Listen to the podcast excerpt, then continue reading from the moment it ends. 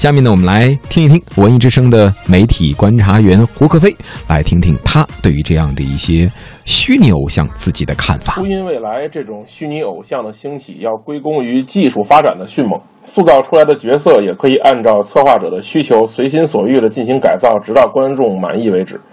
相对于塑造一个现实中的偶像，塑造一个虚拟偶像的投入成本其实非常低。啊，若干年之后呢？假设体感技术能持续发展，没准真的会冲击一下真人的明星。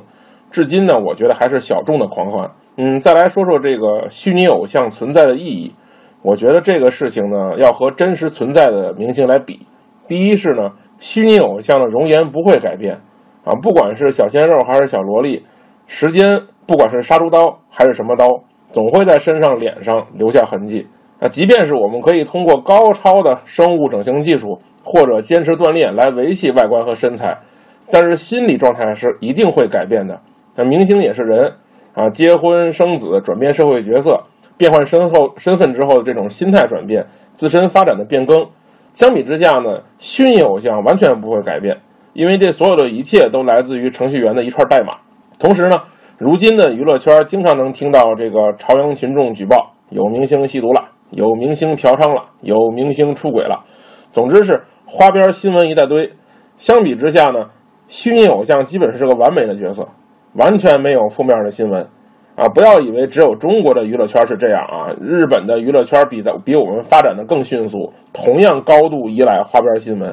啊。在这样的情况下，虚拟偶像就就更加显得这个冰清玉洁了那。再来说，这个虚拟偶像比真人偶像的开发度和参与度更大。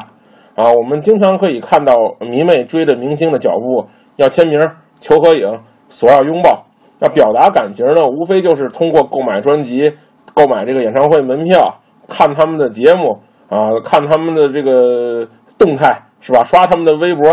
然后买相关相关的周边来支持。但其实真实的明星和这个粉丝的距离感是非常大的，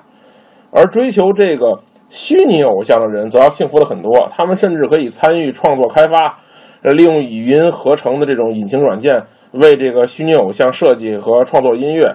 啊，大部分的虚拟偶像没有官方的背景设定，人们甚至可以利用脑洞进行同人开发。这个每个人的心中都有一个不一样的虚拟偶像，对吧？与真人偶像相比，包装推广一个虚拟偶像有本质上的不同，因为二次元是建立在粉丝群体之上的，在实际运营中。虚拟偶像也会比真人偶像更加重视粉丝和互动。比如说，你给一个真实明星微博留言，你留五十年，没准他都理他都不会理你一句。但是你对于这种点对点的和这种虚拟偶像的接触，你可能跟他打招呼，他能立刻跟你回复，对吧？初音未来在日本很有人气，在中国做自己的虚拟偶像，按照目前的形势来说，未尝不可。啊，中国市场是一个非常大的市场，对于一个国家来说，人口就是财富。而中国的潜力，呃，不大，还是主要是因为我们现在的这个二次元方面的消费意识提升的很快，这个消费力对于虚拟偶像的开发促进很大，啊，初音未来呢有非常高的知名度，也产生了非常多的商业价值。它的盈利方式之一呢，就是利用这个全息投影技术，在世界各地办演唱会。但是据我们了解啊，呃，我们现在中国制作的这些虚拟偶像，还基本处于代言手机游戏的这个层面上。